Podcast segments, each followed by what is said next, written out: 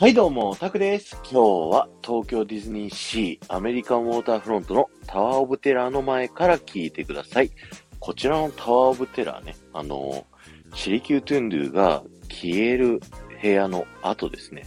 えー乗り場に向かっていくんですけど、1階と2階に分かれていきますよね。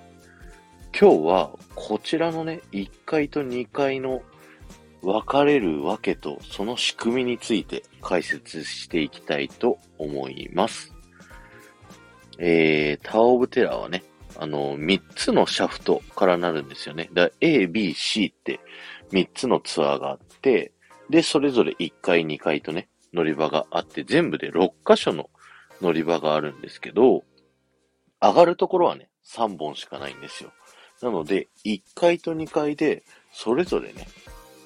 同じレーンをね、こう上がったり下がったりするんですよね。で、片方のこの乗り物が上下してるときに、もう片方の乗り物で、あの、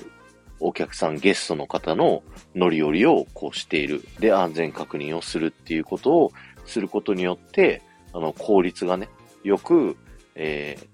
ー、1階の乗り場のゲストが遊んでる最中、2階のゲストが乗り降りして、また2階のゲストが遊んでる最中、1階のゲストが乗り降りするというような形で効率よく、えアトラクションをぐるぐる回しているというね、仕組みになっております。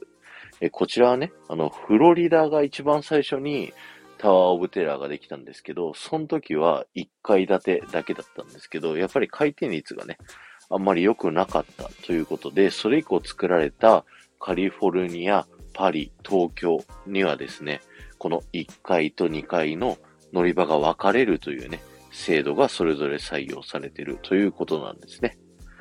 今日は終わりです。ありがとうございました。この放送が面白いと思った方は、ぜひ、ハッシュタグ、ディズニー副音声をタップしていただいて、他の放送も聞いてみてくださいね。そして、前回の配信から今回の配信まででコメントいただけた方のお名前をお呼びしたいと思います。ゆうまさん、ぽんぽこさん、もりらさん、埼玉のもまさん、りんごさん、きむるなさん、ホームワーカーおるくん、がんもさん、ゆうちさん、りぼんちゃん、まどかさん、えー、ありがとうございました。ちなみにね、A と B と C のツアー、一番怖いのはって、よくね、話題になっていて、それが A だっていうふうにね、言われてるんですけど、それがなんでかっていうと、A のツアーだけね、あの、乗った後に出てくるあの、シリキュートゥンドゥの目があって、あの、ハイタワーが落ちてく部屋と、その次の鏡の部屋ですね。あの、この世の自分と別れを告げるんだっていう、あのシーンが、A だけ上下逆になってるんですよね。で2個目の鏡の部屋が A のツアーだけ下側についているので、最初にね、あの一番上まで上がるときに、上がる距離がね、長いんですよ。だから A の方が怖いっていう風にね、一番言われております。B と C はね、全く動きが一緒だそうです。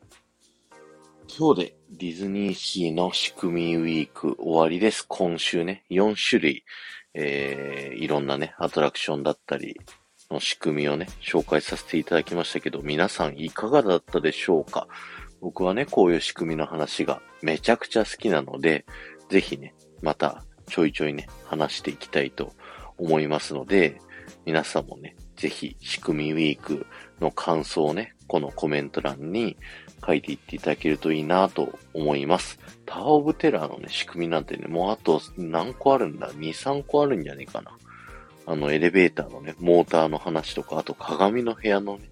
仕組みの話とか、いろいろあるので、また喋っていきたいと思います。ではまた。